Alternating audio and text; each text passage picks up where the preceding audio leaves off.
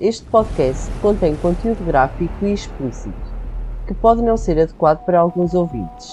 Fica ao vosso critério. É pessoal, bem-vindos ao nosso podcast. Eu sou a Elodie. E eu sou a Inês. Somos as amigas que falam de crime, do inexplicável e do paranormal.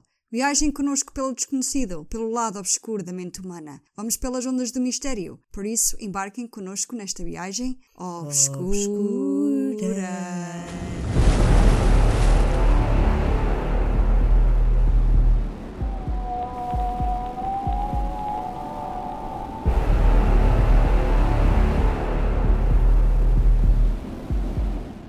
Pessoal, é sexta-feira! Sexta-feira!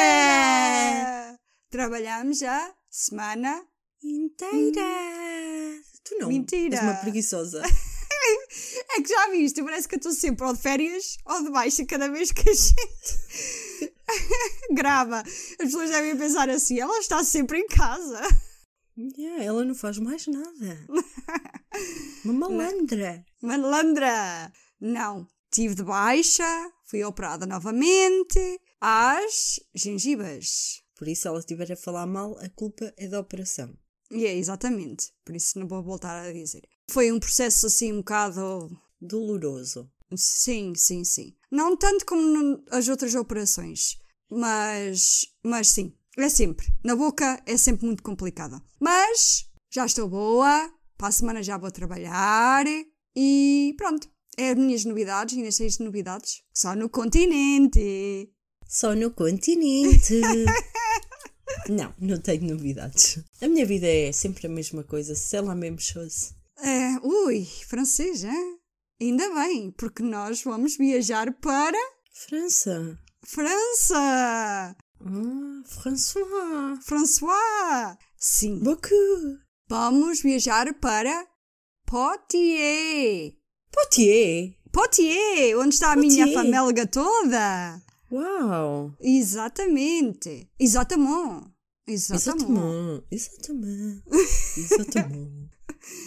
Por isso, ah, achei interessante que este, bah, crime, não é bem um crime, mas que foi no sítio onde está a minha família toda. E Já foi há então muito tempo ou foi há pouco? Foi há quantos anos? Foi há, foi há, foi há muitos anos. Ah, Sim. ok. Então eles estão seguros. Sim. Porque usam cinto, não é?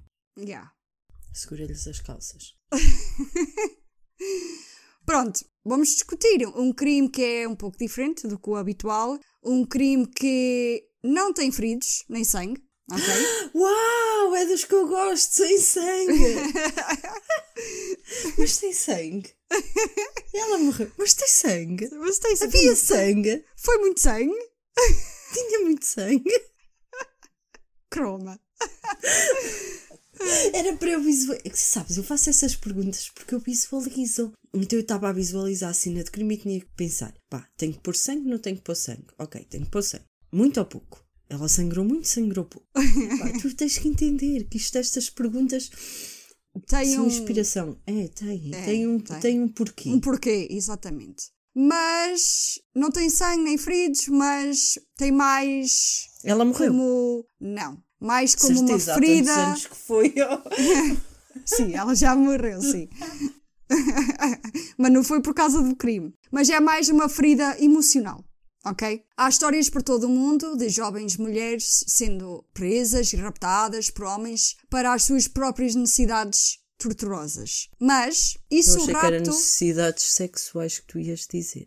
e sexuais também. Mas e se o raptor fosse a tua própria mãe ou da tua própria família? Isso torna-se tudo muito mais estranho. Uhum. Muitas pessoas sonham em viver uma vida luxuosa e nascer numa família rica. Mas e se a tua família tiver o controle absoluto sobre a tua vida? Estás a viver nessas vidas luxuosas, mas tens sempre alguém a controlar-te. Vais contar a história da Britney Spears? Coitada! Mas sim, é verdade. Gostei, gostei, gostei. Tipo, bem. Tiveste bem. Mas imagina como é que seria, ok? Embora os contos de pais que abusam dos seus filhos, dos seus filhos e até os matem, são comuns e bastante perturbadores. Este caso traz-nos a realidade de como uma mãe pode realmente ser cruel? Ou quão cruel pode uma mãe ser e o porquê é sempre a pergunta que se faz. Estás preparada? E porquê? Vou contar. Ah, pronto, se és para fazer a pergunta, eu fiz. Não, faz, fazes a ti própria enquanto eu estou a contar a história. Estou preparadíssima. Eu só vou dar um bocadinho e depois vamos viajar.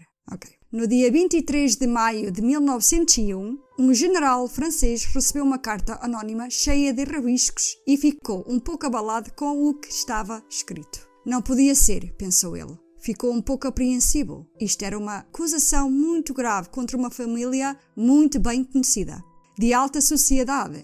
Era ridículo o que a carta insinuava, mas o polícia pensou por bem de ir dar uma vista de olhos, mesmo achando que era impossível. Seguiu a pista e foi até à casa antiga, mas de boa família e bastante reconhecida pela sua riqueza. Depois de algumas recusações e hesitação, foi levado lá acima, aonde a carta indicava. Quando lá chegou, ficou completamente abalado com aquilo que viu. O que ele encontrou foi uma mulher trancada num quarto no sótão, com as janelas tapadas, completamente na escuridão, e a viver na sua própria imundice durante anos. A polícia nem conseguiu entrar sem se sentir doente. O cheiro era completamente insuportável. Estás preparada, Inês, para voltar no tempo até 1876 para o início da nossa história? Uhum. Como é que queres viajar, Inês? Para Poitiers, La France. Não faço a mínima ideia como é que eu vou viajar para a França. Tá De Epá, eu-.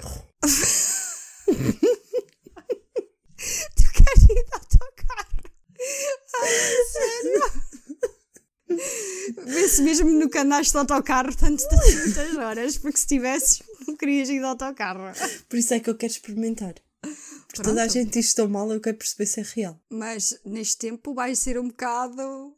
Ah, ah, neste tempo podia ir de cavalos. Olha, estou a gostar. ok. Uma carruagem. Porque imagina, chegares a França em 1901 de autocarro. Não era estranho. Eu, de certeza que em 1901 eu era uma pessoa super rica porque andava de carro. Eras a primeira pessoa do mundo a ter um carro. E eu tenho cara disso. Depois tens, depois tens. Eu vou viajar no tempo. Eles iam achar. "Ah, É extraterrestre! Trouxe um ovni! Olha, Não, vamos, vamos de carruagem. ok, Uma carruagem chique. Prepara a Ok. abóbora que eu faço feitiço. está bem. Como a Cinderela. Os ratinhos. Sim, então eu sou um ratinho. Não. O Oh, ratinho eu depois vai se transformar em roda. Não. Eu já não me lembro a Ai, história da. Cinderela. Ou era em cavalo que eles transformavam. Não sei. Não interessa. Tu vais comigo na carruagem. Vamos Ok. apreciar a paisagem. Ok. Então, vou ligar a nossa máquina do tempo. Não, 1876. 36. Preparada? Let's go back in time, my friends.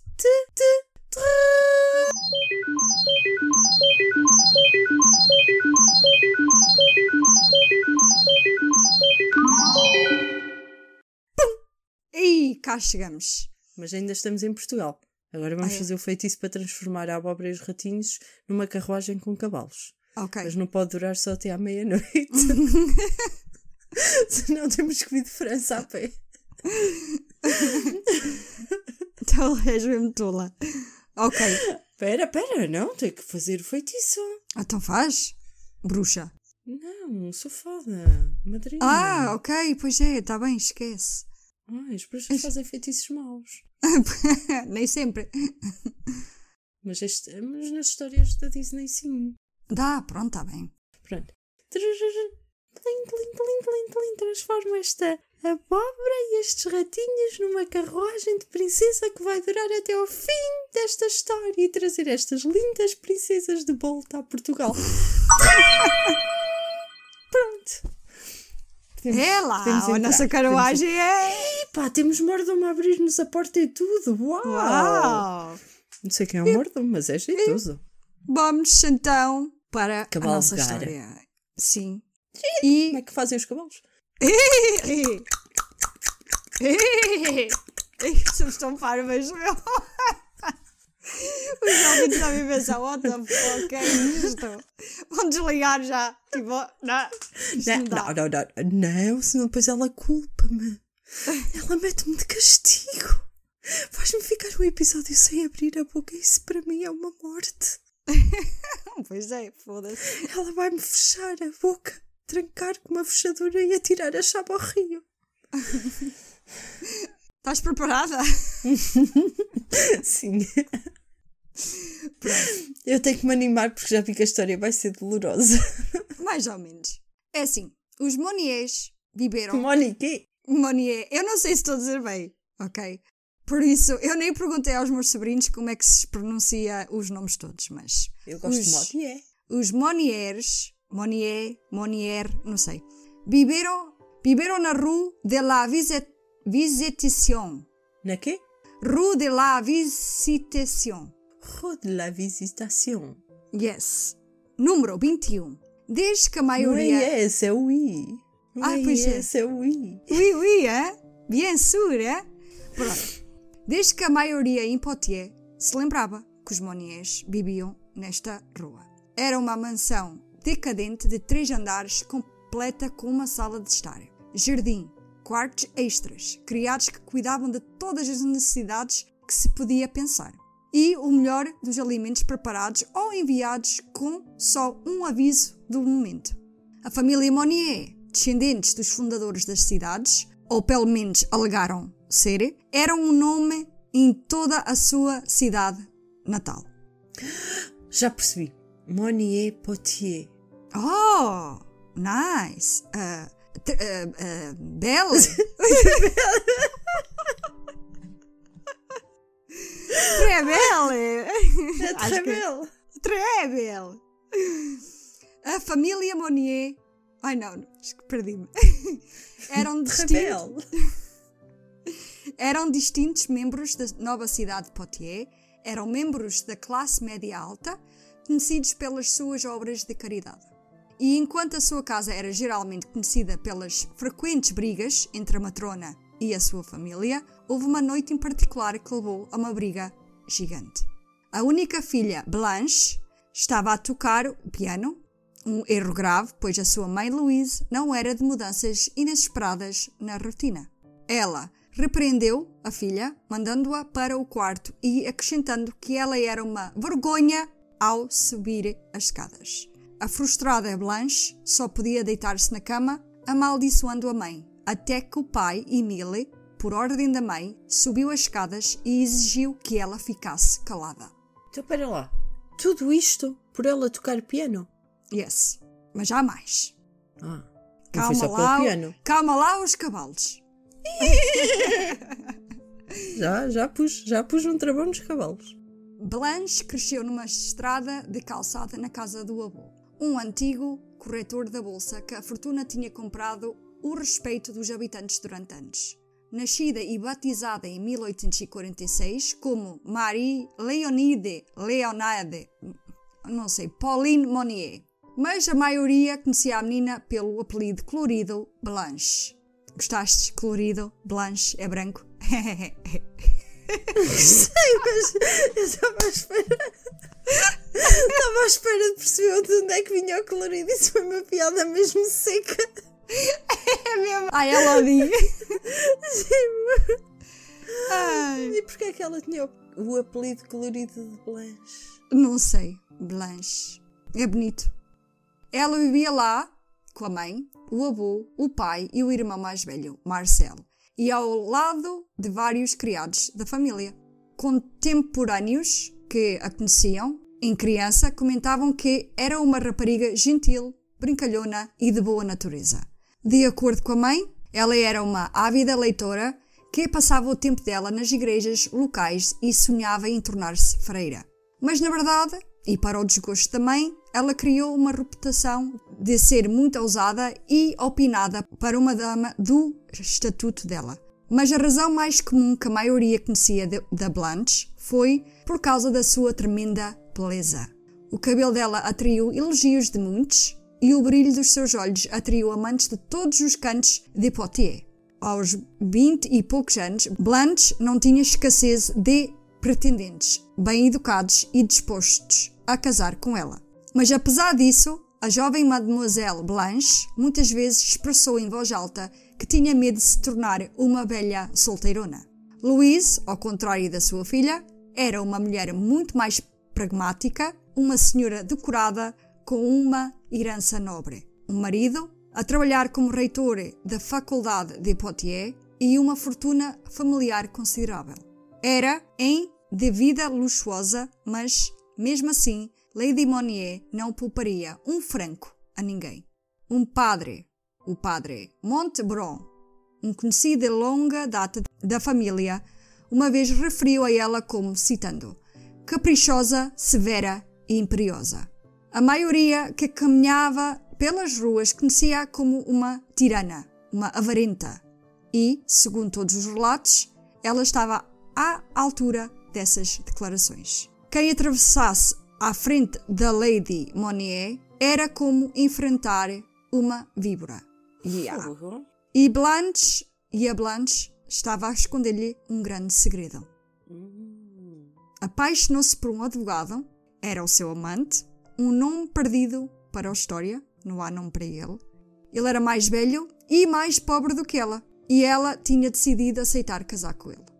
Quando deu a notícia à mãe, Louise proibiu-a, declarando, nas suas próprias palavras, que a sua filha nunca se casaria com um advogado sem dinheiro. Mas, ainda assim, sem medo, Blanche planeou encontrar-se com o amante. Ela saía às ruas vazias à noite e encontrava-se com, com o seu noivo sob a capa da escuridão. Uau, que romântico.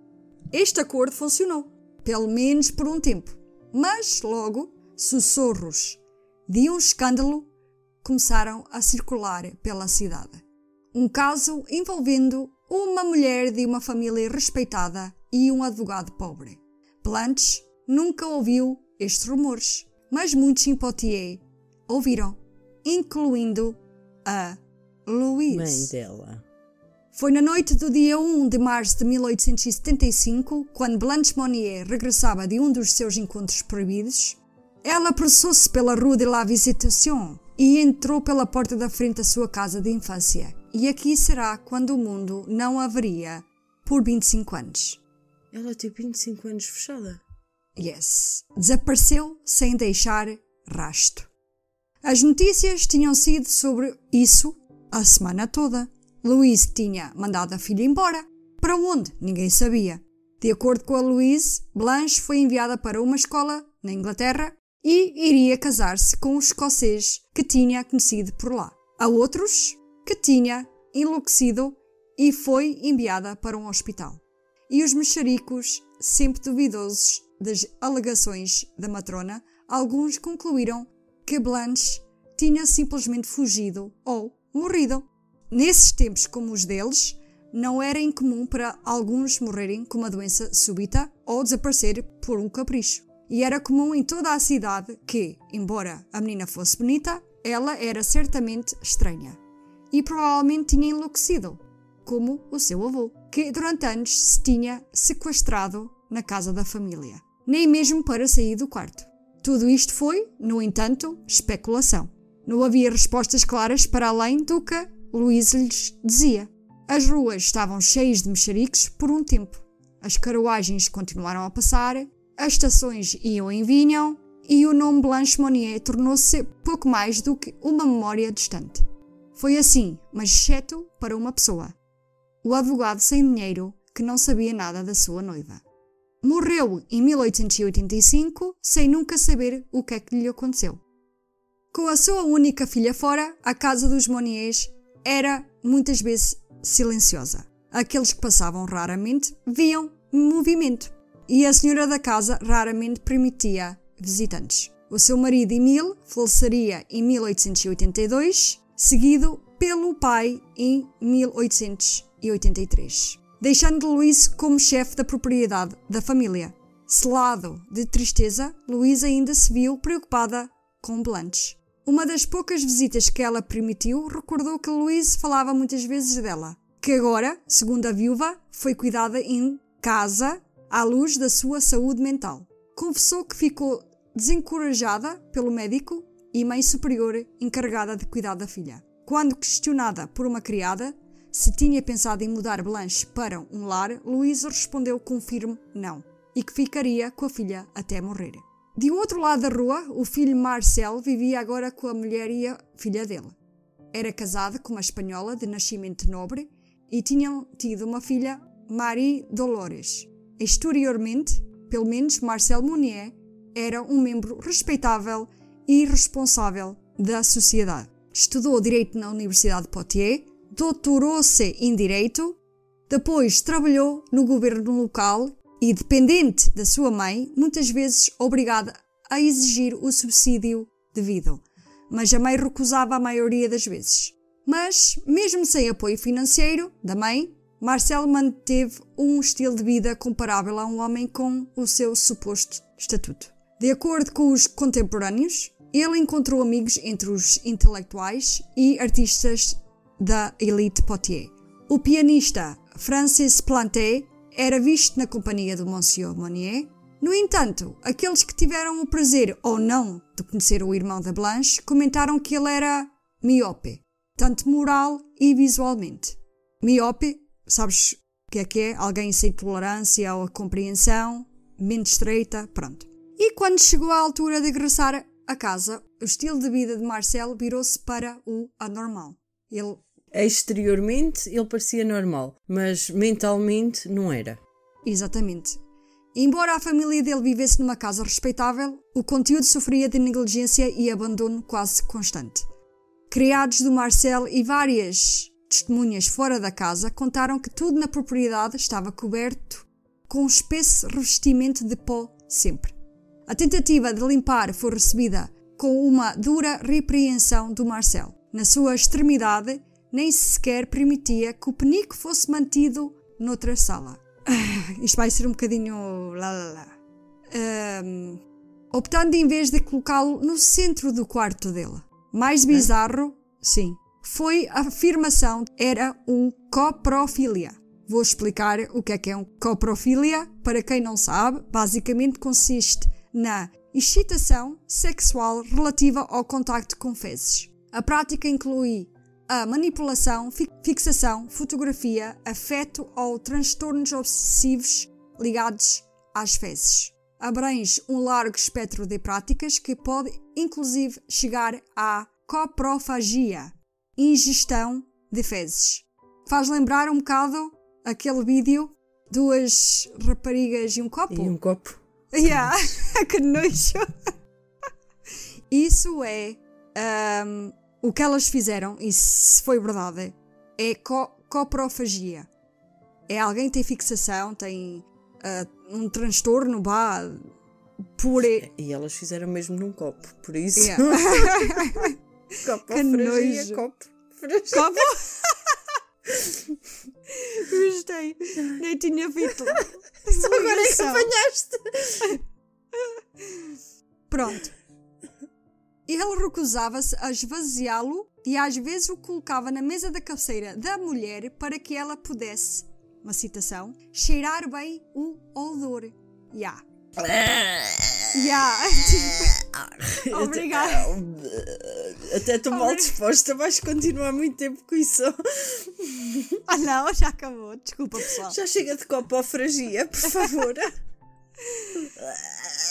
Isto são os relatos Ai, estou mesmo mal disposta, estou estúpida. Isto são os relatos que foi dito sobre ele. Fazia visitas frequentes à mãe, que muitas das vezes terminava em discussões sobre dinheiro. Lá fora da família Monnier. Ah, ah. Será que. Pera, pera, pera, pera, pera, pera, pera. Será que ele ia visitar a irmã? Aí não era no copo, era no chão. Guarda isso, porque. E eu estava à espera que tu fizesse essa ligação, mas era mais tarde. Foi por isso que eu meti aqui, mas tu chegaste lá logo. Fosca-se. Yeah, de certeza que ele visitava a irmã. Yeah. Lá fora da família Monnier, França estava a ser acusada de um recente escândalo em que Alfred Dreyfus, um oficial de artilharia de 35 anos de idade, tinha sido preso e acusado de falsas acusações de traição. O resultado disso foram 12 anos de amarga luta no governo francês entre Dreyfusards e anti-Dreyfusards. Fussards. Fussards. Eu aí vi a tua cara. Eu sabia que tu querias dizer qualquer coisa. Não. Fussards. Tiveste a falar em cocó e depois fussards. Que nojo. É pá, foda-se. Ah, remodelando, remodelando, fundament, remodelando, funda, fundamental. Fundamental. foda. Tu, tu, tu, tu, ah, foda. Foda. Isto muda-me o cérebro. Eu preciso de uma formatação já. Que eu leve tudo para, para, a, para a visualização anterior. Yeah. O, o vazio na mesa de cabeceira da mulher, depois focinhar e depois fude de comer. Bem, Formata-me, formata-me. Ai, não sei se vou conseguir. Este episódio está é só cheio de merda. Eu preciso de uma formatação já. Posso falar? Podes. Sou eu que me estou a rir, és tu. Pois, remodelando fundamentalmente a identidade francesa para os próximos anos. Não esqueceste o que eu, ta- eu disse anteriormente, pois não? Estávamos a falar da França. que esquece. Estavas a falar do focinhando. Focinhando. Havia os focinhando e os antifocinhando. E enquanto o povo francês estava a ser arrastado na confusão da injustiça em Poitiers, algumas pessoas que andavam pelas ruas relataram que conseguiam ouvir gritos por ajuda vindo do terceiro andar da casa dos Monniers. Agora, quero que vejas as fotos da, já busquei, claro. da Blanche, Blanche. e Olha- da casa. E a mãe da Blanche? Não está aqui? Ah, eu acho que tenho aí uma foto da, da mãe. Tem mesmo cara de tirana. Tu é que havias de focinhando E na este merda da prédio? tua filha. Este prédio aqui que tu vês. Tu conheces? Já viste? Não, mas perguntei à minha irmã e ela diz que sabe onde é que é. Ah, ainda existe. Existe. A rua agora não é La Visitation, agora é 14 Rue Arthur Rank. Rank. Arranca daqui para fora que cheira mal.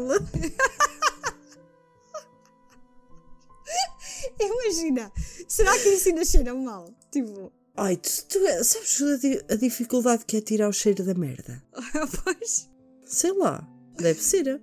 Yeah. Mas devem ter eh, já construído aquilo, tirado tudo o que era velho de lá, né? Penso eu. Mas o prédio é, é esse mesmo.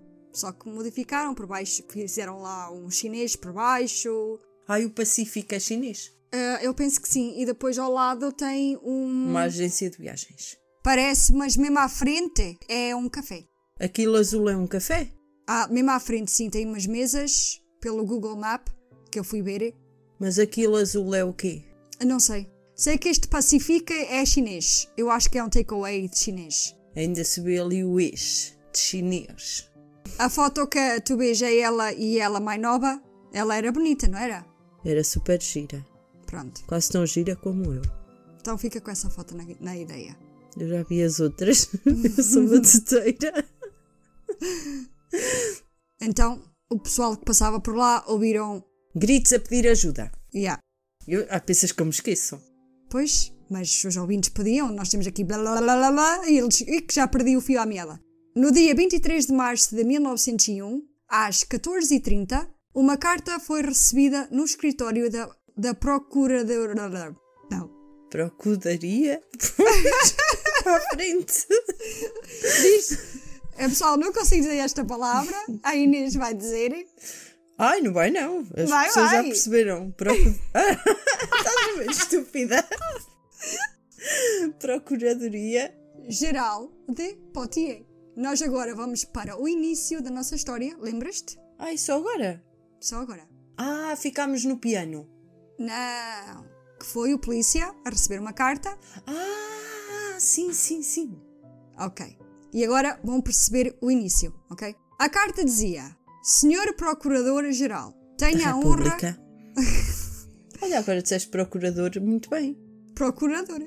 Isso é fácil. Agora, a Procuradoria. Procu... Oh, fuck. Chat. Só shit. Isto é só shit.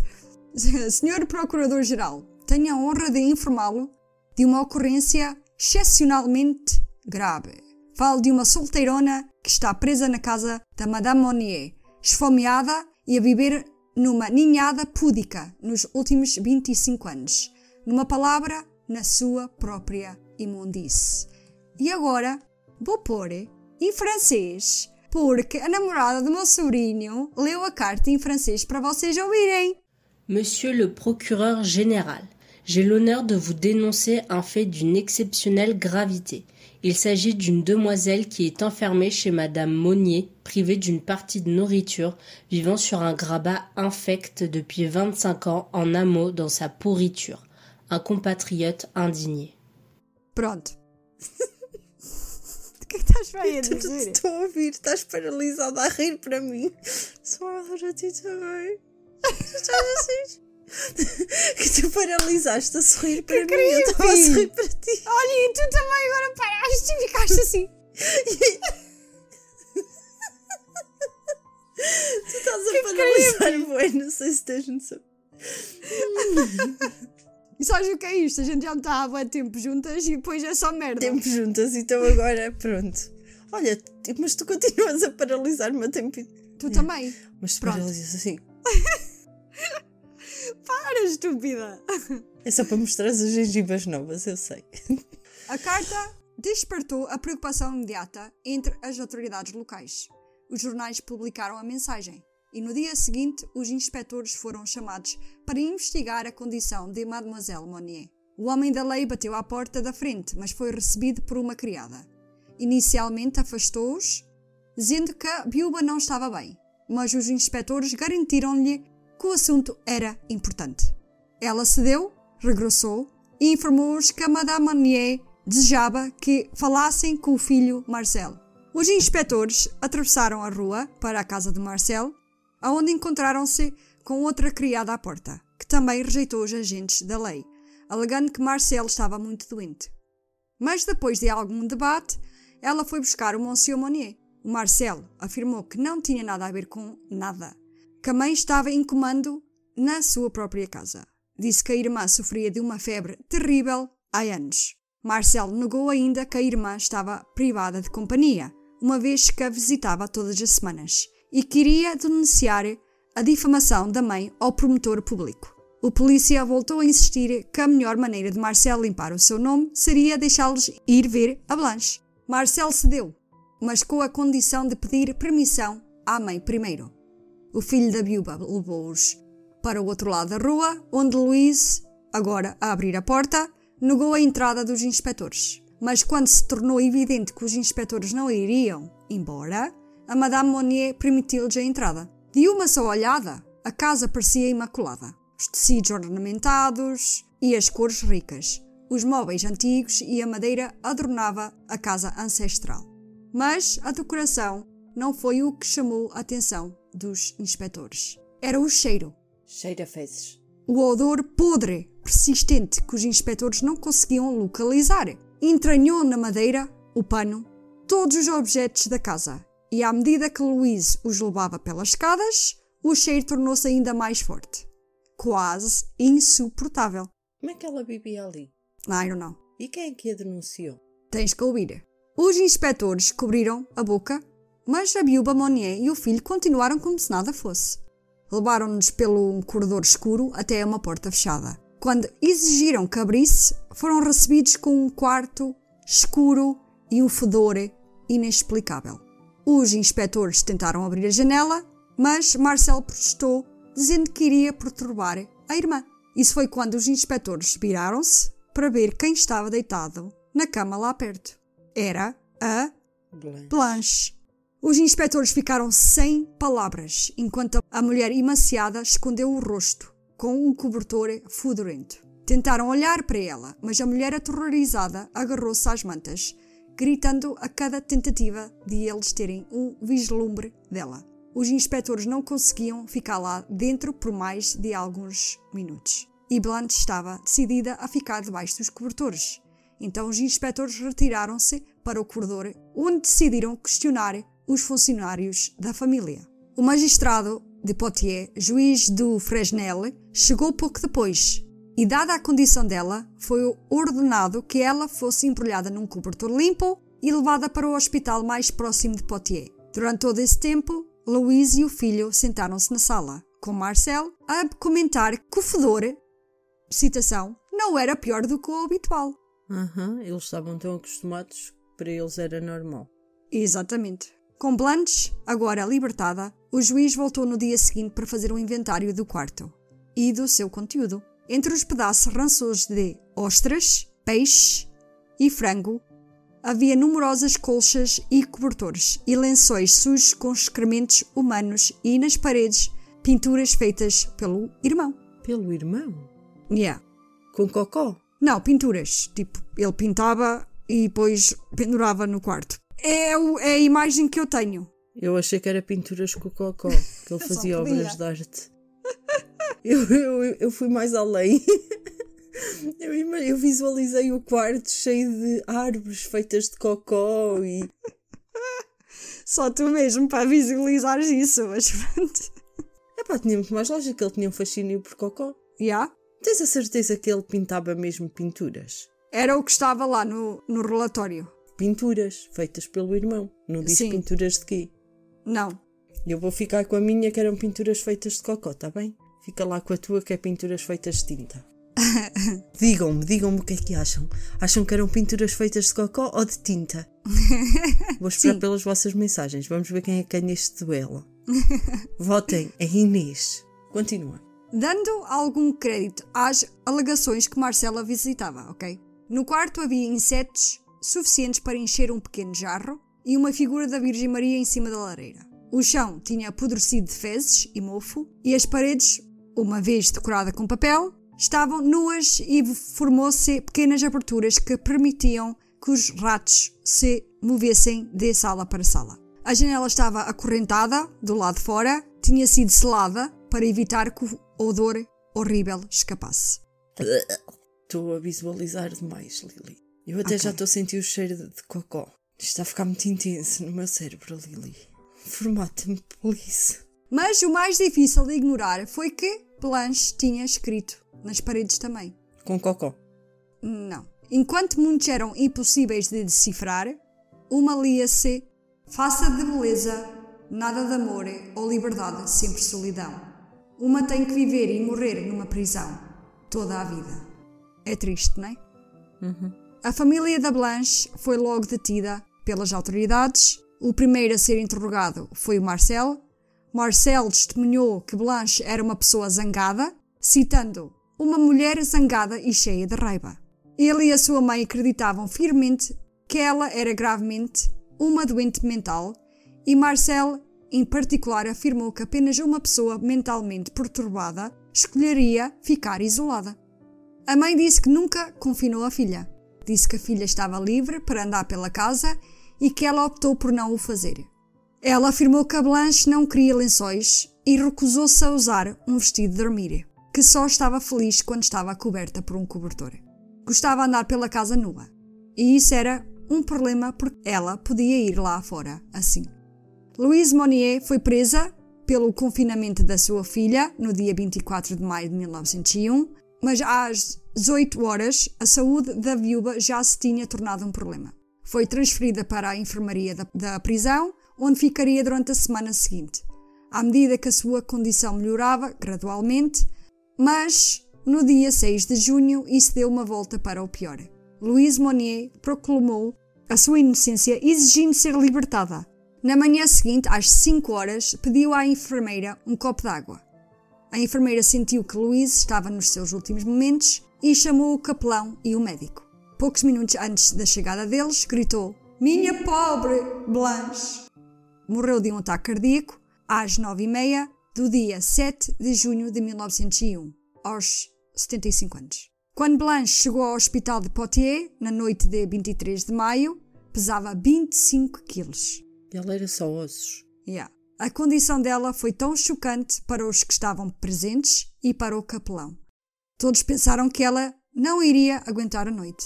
As enfermeiras deram um banho e o cabelo dela pesava 2 quilos. Uau! Então ela Tinha. só pesava 23. Tinha comida e excrementos, O fedor era tão horrível que os médicos permitiram que os presentes fumassem para disfarçar o cheiro. E no final foi cortado. Yeah, eu estou a ver aqui uma foto dela com o cabelo cortado. Teve que ser, porque já estava tipo Rapunzel e cheio de Excrementos. excrementos e, e comida e. eh, Segue. Não Ah. quero imaginar. Não. Blanche, todo esse tempo, agradeceu aos quem cu- estavam a cuidar dela e comentou como era bom estar limpa. Até esse ponto, a história tornou-se uma sensação, não só apenas na cidade natal de, Poitiers, mas também em toda a França. A história espalhou-se como fogo. Chegaria até Chicago, Nova York e Alemanha. Os jornais a apelidaram a mulher confinada de Poitiers. Les séquestrés de Poitiers. Le sequestre de Poitiers. tu és ótimo a ler francês. Eu sou ótimo. Beautiful. Ah, très belle. Rebelde. Très belle. Le, le séquestri. Le, le, le. Tu foi bem giro, foi. Le sequestre de Poitiers. Ah, Let's go. Amanhã chegou ao hospital, onde a Blanche acordou, sentindo o conforto de lençóis limpos pela primeira vez, em um quarto de século. É, um quarto de século mesmo. E quando começou a mexer, notou uma picada fraca nos olhos. Um clarão brilhante picou-lhe as pálpebras. as pálpebras. E quando abriu os olhos, ela viu A a luz do dia. Exatamente. Parece Que um é- de fadas. Ya. As enfermeiras encontraram a Blanche a olhar pela janela. Apesar das preocupações dos médicos, a condição física da Blanche começou a melhorar rapidamente, assim como o seu humor geral. O capelão dos hospitais, Padre de Mondion, comentou que ela ficou encantada por vislumbrar o lado do campo da sua cama e expressou a sua alegria gritando: Oh, como é adorável! Tão querida. Tinha passado um mês desde as detenções dos Monnier e o dia do julgamento chegou finalmente. O Marcel foi levado ao tribunal com as acusações de confinamento criminal e tortura. Mais de uma centena de testemunhas foram chamadas. O inventário da sala feita pelo juiz do Fresnel foi lido. Itens do quarto, como a cama apodrecida da Blanche, foram apresentados como prova física. Mas apesar disso, aqueles que viveram e trabalharam na casa continuaram a afirmar que as condições eram da escolha da Blanche. Que ela voluntariamente se rodeava da imundície em que vivia e recusaria qualquer tentativa de mudar as condições em que vivia. Mas isso é mentira. Enquanto testemunhas, vais tirar as tuas próprias conclusões no fim. Enquanto testemunhas continuavam a aparecer, os que assistiam receberam um relato íntimo do dia a dia da família. Os restos de comida foram revelados como restos de refeições encomendadas especialmente para Blanche, no Hotel Dieu, com recibos dos, dos estabelecimentos confirmando isso. A decisão de confinar Blanche não foi tomada pela Louise, mas pelo pai Emile, desejando que a menina fosse cuidada pelos pais, como tinha sido feito na sua família. E a Louise concordou. Houve cartas que foram escritas por Marcel, à sua mãe, revelava que ele tinha feito esforços para tirar Blanche da casa, mas sem sucesso. E se as criadas tivessem oferecido para limpar o quarto repulsivo, Louise não queria, apenas permitindo que as criadas tirassem os lençóis cobertos de excremento da cama da Blanche todas as noites. Foi evidente que muitos sabiam do cativeiro da Blanche, mesmo as pessoas que andavam pelas ruas. Todos os dias sabiam da situação da Blanche, mas ainda assim não fizeram nada. Nada. Os criados partilhavam o mesmo quarto com a Blanche, levando muitas a, des a desistir. Alguns até tinham abordado a Madame Monnier para ajudar em tratamentos para a filha, mas ela recusaria sempre. Mas quando chegou a hora dessas mesmas pessoas encontrar outro trabalho, ninguém pensaria em, alert em alertar as autoridades. Parte do problema do tribunal em processar o Marcel foi que ele não tinha feito nada ilegal. Não havia lei na altura contra prender parentes loucos. A única que infringiu a lei foi a mãe da Blanche, que infelizmente para eles e felizmente para ela já estava morta.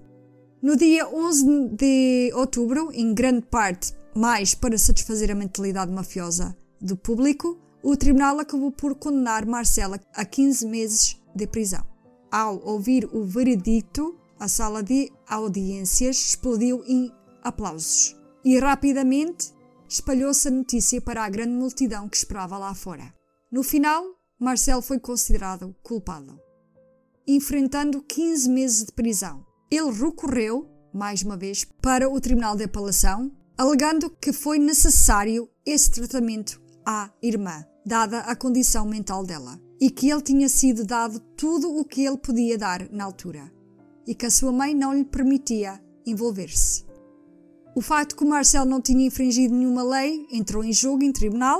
Finalmente, no dia 30 de novembro, o Tribunal de Recurso anulou a sentença anterior e Marcel Monnier ficou homem livre. Embora as pessoas na sala de audiências ficaram horrorizadas, não houve nenhuma tentativa de anular a decisão. Marcel voltou à vida normal na casa, em frente à mãe, agora vazia e apanhar pó. Mesmo assim, o Marcel acabou por herdar as heranças da, da mãe, exceto a casa onde Blanche tinha sido mantida, e retirou-se para uma casa de campo longe de Poitiers. Marcel não escapou à morte e, em 1913, deixando para trás pouco mais do que o nome e um legado manchado. Os médicos diagnosticaram Blanche com uma série de distúrbios mentais, entre eles anorexia nervosa, esquizofrenia e coprofilia. Como tal, foi transferida para o Hospital Psiquiátrico em Boulogne para facilitar melhor o tratamento dela. Durante o seu tempo lá, Blanche manteve o comportamento gentil, que muitos já conheciam, mas a sua capacidade de comunicação tinha sofrido muito com o tempo dela em cativeiro.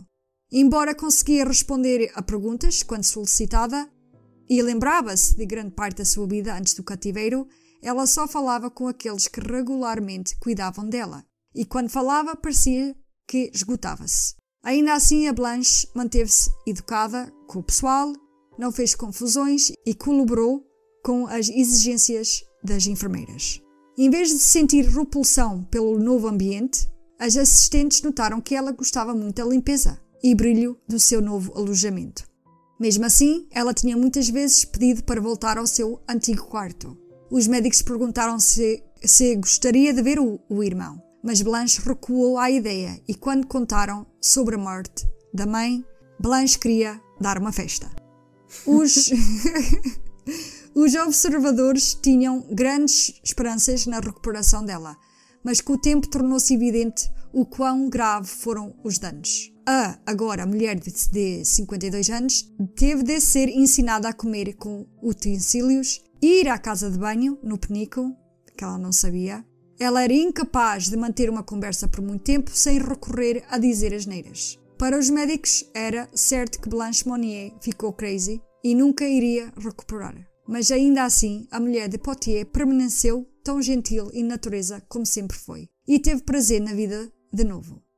Devido à popularidade da história dela em toda a França, muitos enviavam presentes com flores e perfumes, que, segundo todos os relatos, ela amava. Permaneceria no hospital até o dia 13 de outubro de 1913, quando faleceu aos 64 anos. Tu já reparaste que tanto ela como o irmão em 1913. E era mesmo isso que eu ia dizer. Morreu no mesmo ano com o irmão. Agora, como é que tu te lembraste? Hum. Porque eu estou atenta. Estás atenta. Agora, Inês, acreditas que ela foi cativa no quarto por causa de se apaixonar pelo homem errado? Com sim, tudo o claro, que ouviste, achas que foi por causa disso ou por ela já ter sintomas de, de esquizofrenia? Não, eu acho que foi mesmo por ela. Tá, eu acho que ela ficou esquizofrénica depois. Sabes que normalmente os sintomas dessa doença só começam a manifestar-se por volta dos 20 anos. Ok, então e porquê é que só depois dos rumores é que ela foi presa? Pois, essa é a história, né? Hã? Essa é a história, né? Que é contada. Sim. Por todo o mundo. Se for já a Wikipédia, é a mesma coisa. Ok? Mas o que é que tu descobriste que o mundo não descobriu? A história de hoje no Google sobre Blanche vai ler a mesma versão repetidamente em inúmeros blogs, sites de notícias e até na página da Wikipedia em inglês. Uma espécie de conto de fadas gótico, de amor frustrado, em que uma bela princesa é mantida em cativeiro numa torre, à espera do príncipe que nunca chegará. Será que se inspiraram nela para fazer a Rapunzel? Provavelmente, quem sabe? Né? Olha, não sei. Mas sabes que ainda não me respondeste à minha pergunta. Qual? Quem é que escreveu a carta? Pois, calma. Estas histórias são geralmente ilustradas com fotos do antes e depois, comparando a Blanche como era antes da descoberta na depois da sua descoberta. Como ela foi linda e bela.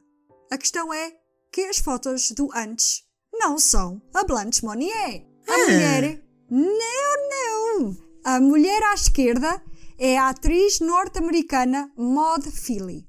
Estas duas fotos, que quando tu vais pesquisar a Blanche, aparecem sempre, ok? A Maud Feely, que tu tens aqui, é o que aparece muitas vezes. Ela é uma atriz. E a outra rapariga, muito bonita, ao lado da foto dela, do depois, é uma mulher desconhecida, datada de 1914. Esta foto foi tirada um ano depois da morte da Blanche Ah, ok.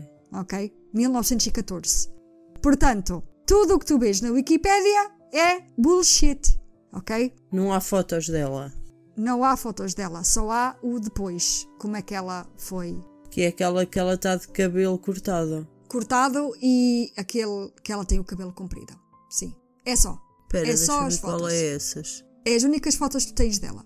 Agora, depois tens a Maud Feely, também associam muito, e se fores ver vídeos no YouTube, aparece sempre fo- esta foto dela. Não é ela, é uma atriz americana, ok? E pronto, eu também fui enganada. Sempre achei.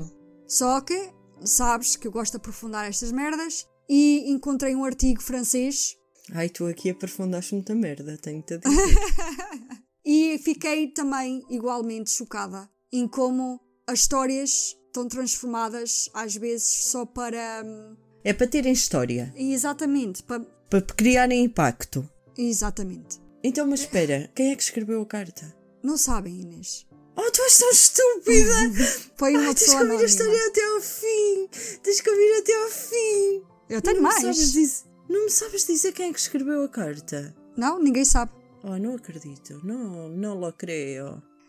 Hum, Tu desiludiste-me tanto agora, Elodie Fernandes. eu sei, também eu fiquei. E sabes qual foi a pior parte de tudo? É que Ah. tu, ai, tens que ouvir até ao fim. E eu toda esperançosa que ela me dissesse que era a carta. Já lhe fiz esta pergunta 90 vezes. Ai, tens que ouvir até ao fim. Ai, espera, tens que ouvir. Espera. e depois não me diz é E- que escreveu a carta. Eu ia te dizer, mas mais no fim, né? Porque a gente ainda não chegou lá. Ai, tu ias-me dizer no fim que não sabias quem era. Exatamente. tu achavas-me parva. Então as fotos são falsas. Mas e a história? Aquela sobre os jovens amantes serem mantidos separados. O advogado pode muito bem ter existido, né? Mas o seu papel na prisão de Blanche foi, no mínimo, exagerado. E apesar das manchetes sobre uma mulher mantida em cativeiro durante 25 anos, há até muitas dúvidas sobre se a Blanche foi mantida contra a sua vontade. Eu contei uma versão correta, ok? Do tribunal e isso, das testemunhas e blá blá blá, tudo a vir à baila. Mas quando fores ouvir outros a contar a história da Blanche, é que prenderam-na e ficou lá há 25 anos ignorada. Não, Tá não ficou 25 anos ignorada que davam-lhe comidinha boa. Pronto, mas que ficou lá na própria imundície por 25 anos, né? E que foi presa porque a mãe não concordava em ela namorar com o advogado. Então, e agora imagina, inicialmente ela foi mantida no quarto por causa do advogado, porque entretanto começaram os rumores e a mãe não queria que ela se casasse. Isso é super normal. Sim, nesses tempos é. Pronto. Até matavam. Uhum. Preferiam ma- matar um filho do que vê-lo a casar com uma pessoa pobre. Então, o facto de a terem trancado no quarto por causa do, do advogado é totalmente possível. É, e eu não estou a dizer o contrário. Deixa-me acabar a minha história. Sim. Agora já contaste a tua, agora é a minha. e então, e ela ficou ali num desgosto amoroso Uhum. que a levou à loucura. Sim, Porque ela estava ali sozinha, só abriam a porta para lhe dar comida. sim. Porque a verdade é que ela não, não andava pela casa. Quer dizer, é assim, se vais acreditar na história, até a história que eu te contei agora, o que é que eu disse? Que ela foi a própria a não querer andar pela casa. Pronto. A porta estava trancada à chave? Não. Estava aberta. Então ela podia sair. Sim. Só Porque. que nesta altura ela já estava tão louca que já não queria. Exatamente. Não sabemos quanto tempo é que ela teve trancada sem poder sair. Porque até as janelas estavam fechadas. Uhum. Provavelmente desde o início. É assim, há muitos relatos Que- dizem que a porta estava trancada, há outros que dizem que não. a gente não sabe mesmo bem o que é que aconteceu. Sabes? Esse é, esse é o problema com esta história. Olha, é assim, eu acredito mesmo que ela tenha sido trancada por causa do advogado, pobre. Aham. Acredito plenamente. E acho que ela foi trancada e que ficou com desgosto amoroso, que inicialmente não quis sair, mesmo que tivesse a oportunidade, que duvido que tivesse. Já tinha esquizofrenia genética, não é? Porque já havia outras pessoas na família com esquizofrenia. E ela acabou por entrar numa depressão, de uma depressão um esgotamento, de um esgotamento a doenças mentais. Yeah. É assim, eu dei-te a versão correta. Se eu foi. a minha própria versão. Sim, isso foi. Eu não estou a dizer que até podia existir um advogado, mas eu li sobre isto e, e vou-vos contar o que eu li. A história que surgiu no julgamento do irmão e das empregadas e médicos que cuidaram da Blanche durante estes 25 anos de cativeiro é complicada. Espera, houve médicos a cuidar dela? Exatamente. Eu vou-te contar.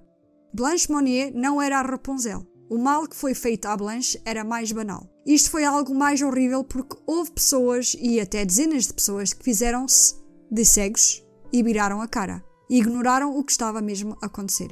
Diz-se que Blanche Monnier teve uma infância feliz, apesar das dificuldades que surgiram na dinâmica familiar. À medida que envelhecia, interessava-se mais pela religião. Durante algum tempo estudou na União Cristã e quis ser freira, como eu disse no início da história. Foi durante este período que Blanche começou a ter experiências místicas que a fizeram desejar solidão e passou cada vez mais tempo no quarto.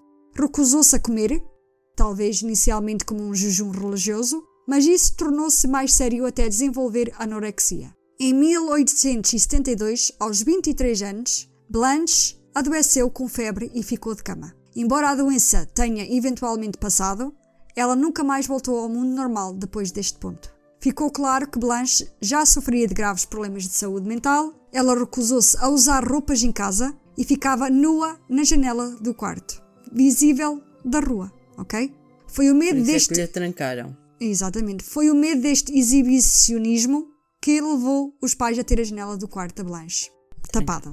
Daí o quarto escuro e prisional onde a polícia a encontrou. O estado mental atormentado de Blanche, interpretado como visões religiosas, poderia ser mais adequadamente atribuído à esquizofrenia com que acabou por ser diagnosticada. ok? Até a sua descoberta em 1901, Blanche estava sob os cuidados de três médicos de família. Dr. Guarineu teria sido o único a fazer o diagnóstico ni- inicial quando Blanche adoeceu, quando era jovem. Após a morte do pai em 1882, um doutor, é, cada nome, Chedeverne, Chedeverne, Chedeverne, Tem nome de queijo. assumiu o cargo de, de médico da família. Em declarações ao tribunal, ele alegou que a última vez que tinha visto Blanche foi por volta de 1896, quando ela teria 47 anos. Isso teria sido a última vez que Blanche foi examinada por um médico, porque em 1897, um terceiro médico, o Dr. Cherron, tornou-se o médico da mãe de Blanche, como nem sabia que Madame Monnier tinha uma filha. Na opinião dos médicos, como contado pela família e pelo pessoal, Blanche estava incuravelmente louca. Perante este diagnóstico, os Monniers decidiram não enviar Blanche para um hospital ou asilo. Sem a declaração dos pais dela, só podemos especular sobre o porquê de terem tomado essa decisão. Talvez a tenham mantido em casa porque tinham medo de estigma ligado à doença mental, ou talvez acreditassem que ela seria mais bem cuidada em casa. Os asilos no século XIX não tinham grandes reputações. Independentemente do seu raciocínio, esta decisão, uma vez tomada, não devia ser anulada. Marcel Monnier disse que, após a morte do pai em 1882, e apesar das suas repetidas manifestações, a mãe não queria ouvir falar de mandar a Blanche para um hospital, porque era contra os desejos do marido morto.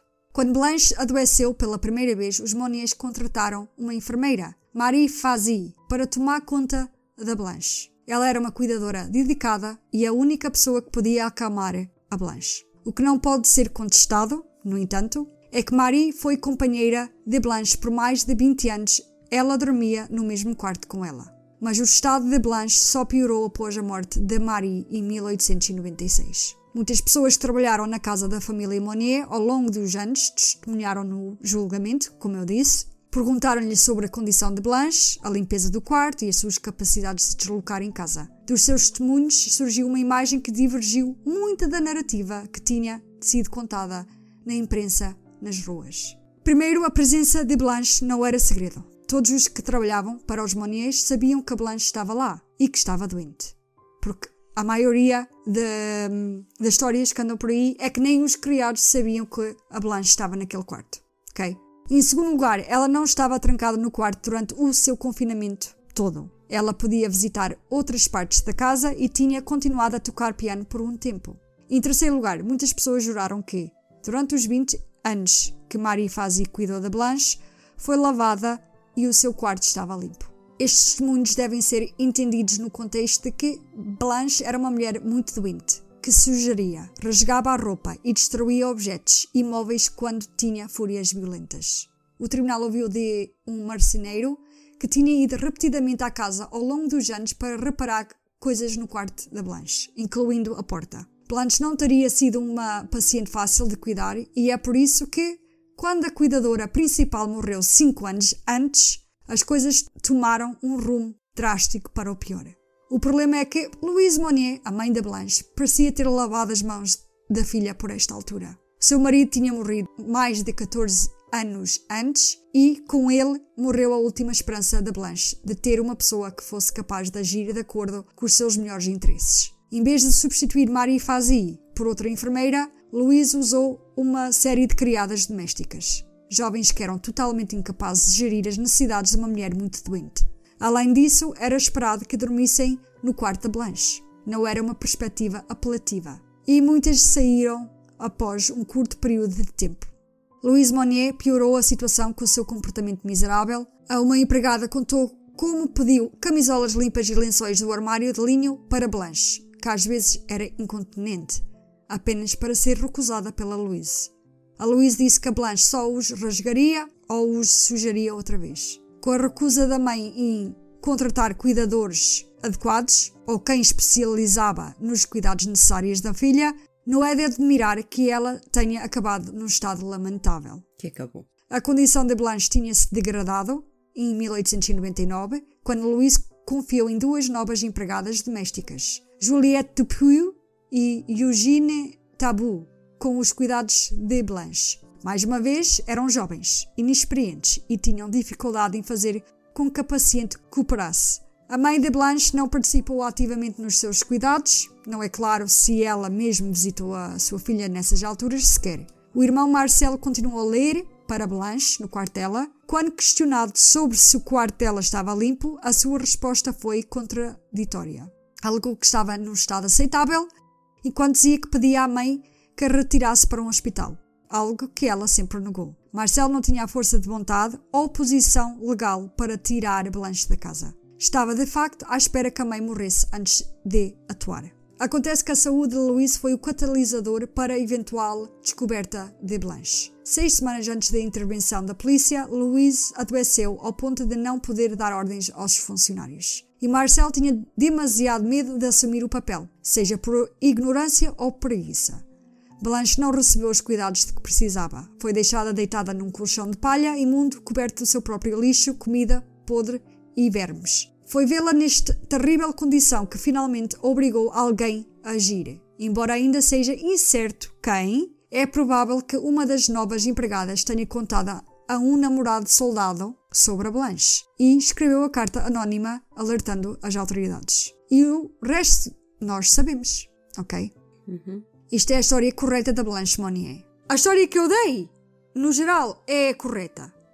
Ok? Mas lá está, tens de florear um bocado, mas não tanto, porque se uma pessoa já conhece esta história e for ouvir outra pessoa contar, não tem nada a ver com aquilo que eu contei.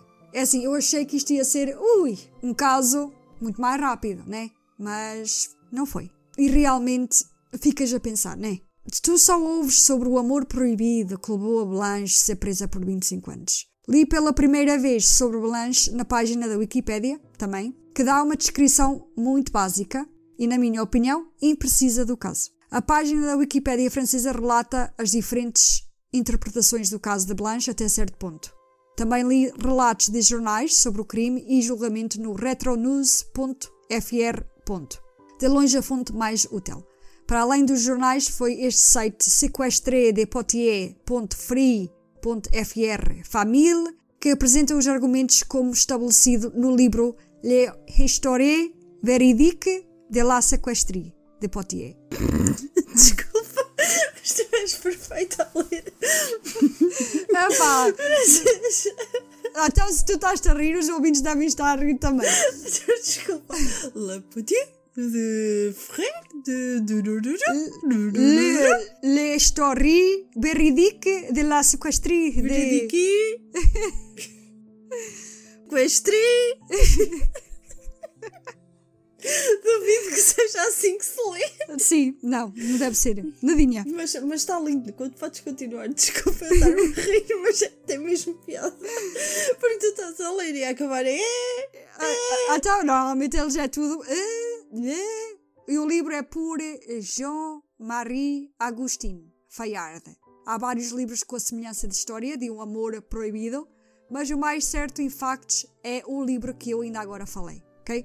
É a Histoire Ok. Véridique de Blanche Monnier. Agora, os meus pensamentos sobre este caso é uma história horrível. Ui, os meus pensamentos sobre este caso. Ui, que isso até me matou.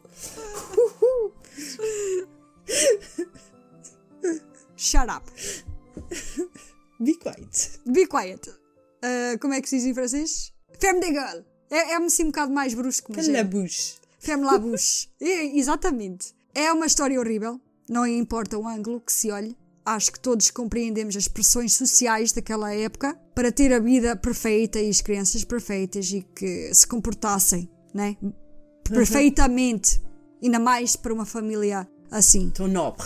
Yeah. Era algo para as famílias muito importante e não podias trazer tragédia para uma família naquela época, porque manchavas o nome da família.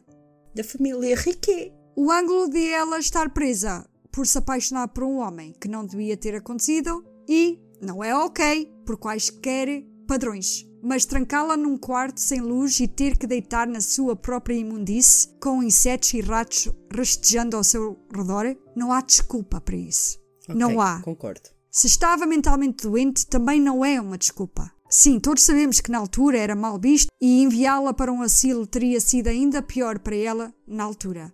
Mas, Ela tinha tantos empregados, ela não mandava ninguém limpar os quartos. exatamente.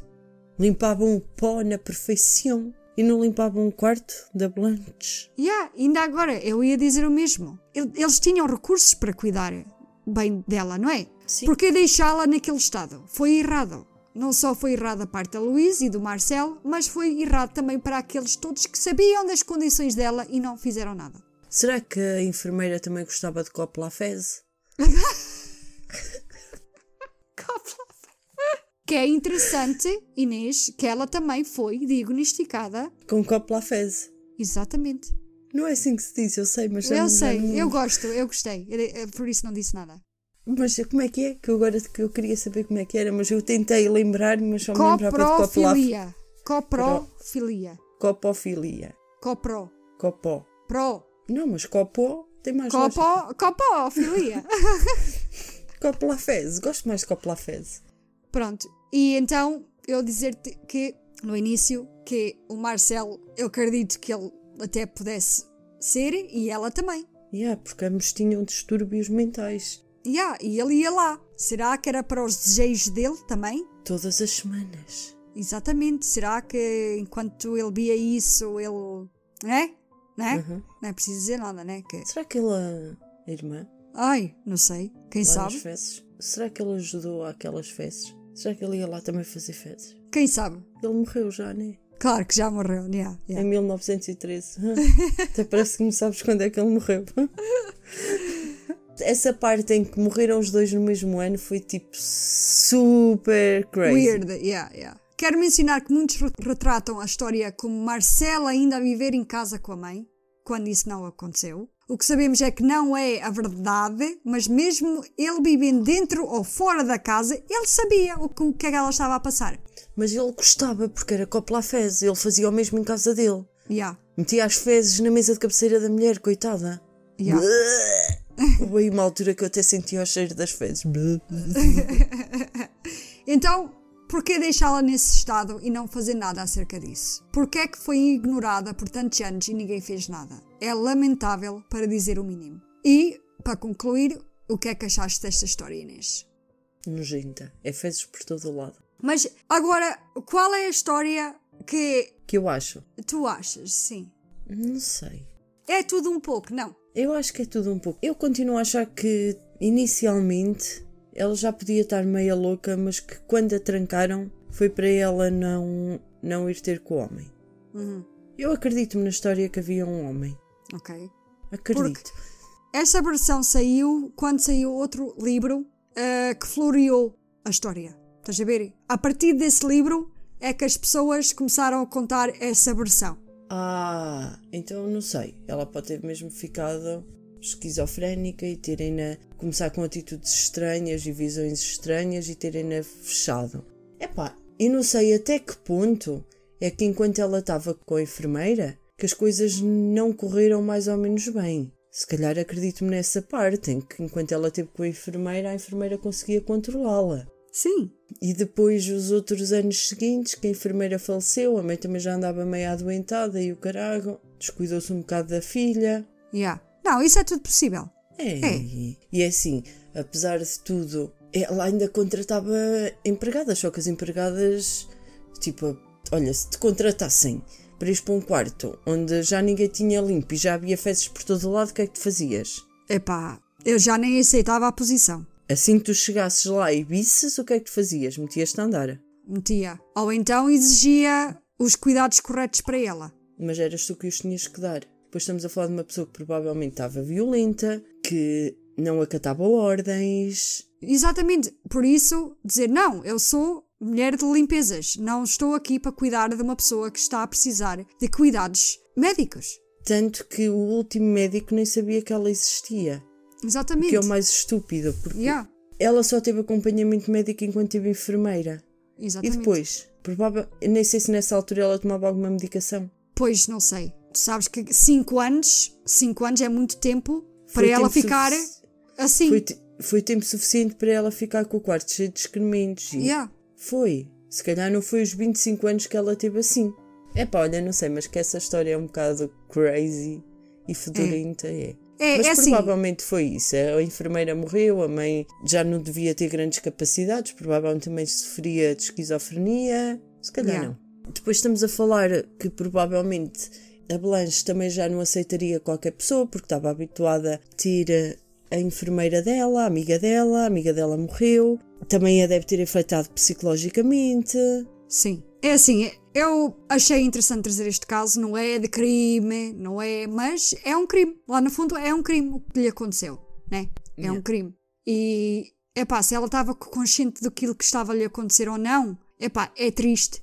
Ela devia ter momentos de lucidez, não é? É a tua própria família. Imagina uma pessoa a pensar e ela fogo. detestava a mãe. Yeah. Por algum motivo ela detestava a mãe. Yeah. Por isso, Ela queria dar Epá. uma festa no dia em que a mãe morreu. yeah, vê lá. Ela detestava a mãe. E a história dela? Ela nunca contou como é que. Não, ela não estava capaz. Não era capaz de fazer nada, nem, nem às vezes dizia frases completas. Uhum. Estamos a falar, eh, né? Mesmo 25. assim, ela sobreviveu 12 anos. Sim, mas com os cuidados médicos e enfermeiras a limpá-la e a dar-lhe de comer. E, bah, ela lá aprendeu a comer, mas quanto tempo é que foi preciso aprender a comer? Yeah. Ela usava as mãos para comer.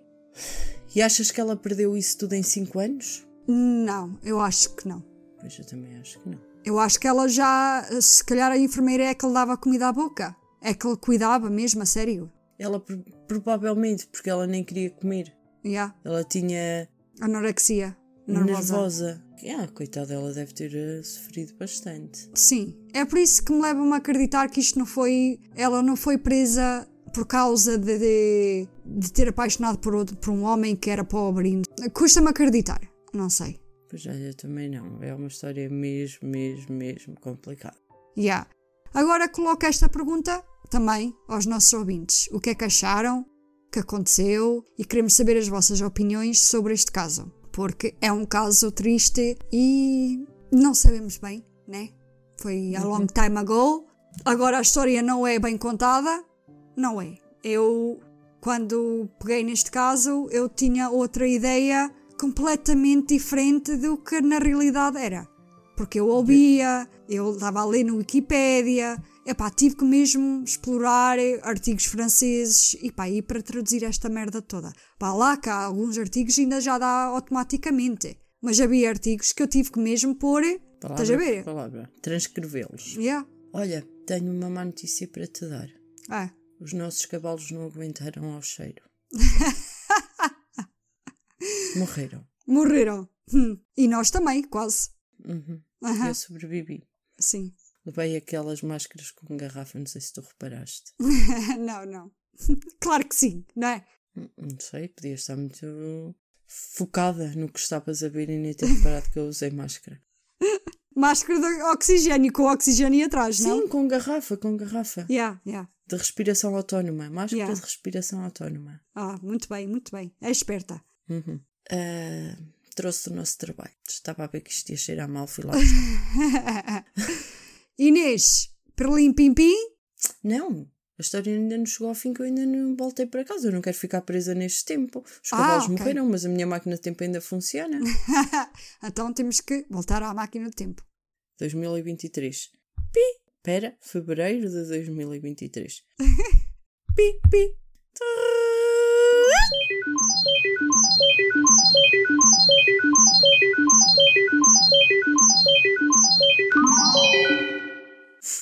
Finalmente em Agora. casa. Inês, perlim pim pim? A história chegou ao fim finalmente. Finally. Pronto, agora vais tomar um bom banho. Fui, ainda sinto o cheiro no meu cabelo. Pronto, vamos para o nosso outro? Ui! Ui!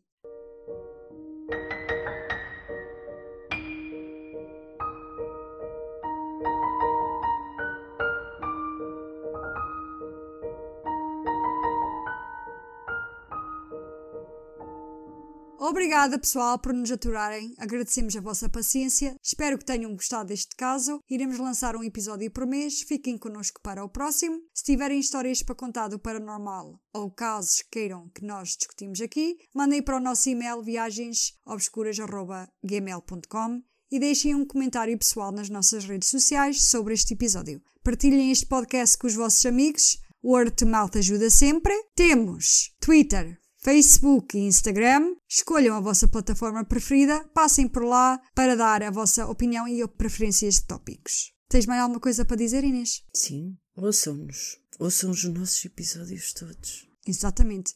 Pessoal, se quiserem mandar uma mensagem de voz, é só carregar no link que está na nossa descrição no Spotify e podem mandar-nos uma gravação de voz. A gente depois vamos colocar aqui nos nossos episódios, se quiserem. É só dizer que sim ou não e pronto. Bem, viajantes, fiquem connosco até à próxima viagem pelo obscuro. Obscuro. Stay safe and sweet dreams. Bye bye. Bye bye! Kisses para todos. Bijus! Como é que se diz em? Bisous. Bisous!